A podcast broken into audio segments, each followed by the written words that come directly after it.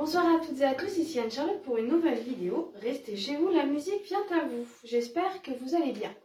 Alors, comme vous pouvez le voir ce soir, je suis en compagnie de mon violoncelle et nous allons vous interpréter une œuvre de Claude Torrente. Souvenez-vous, Claude Torrente, c'est un compositeur fontenésien que je vous avais présenté il y a quelques semaines. J'avais interprété la chanson pour Norma. Et je vous avais dit que M. Torrent était en train de composer un concerto pour harpe. Concerto qui est terminé maintenant. Dans le deuxième mouvement de ce concerto, donc c'est-à-dire le deuxième chapitre de ce concerto, M. Torrent a composé une mélodie pour violoncelle enfin violoncelle solo plutôt, parce que le violoncelle est accompagné d'orchestre évidemment.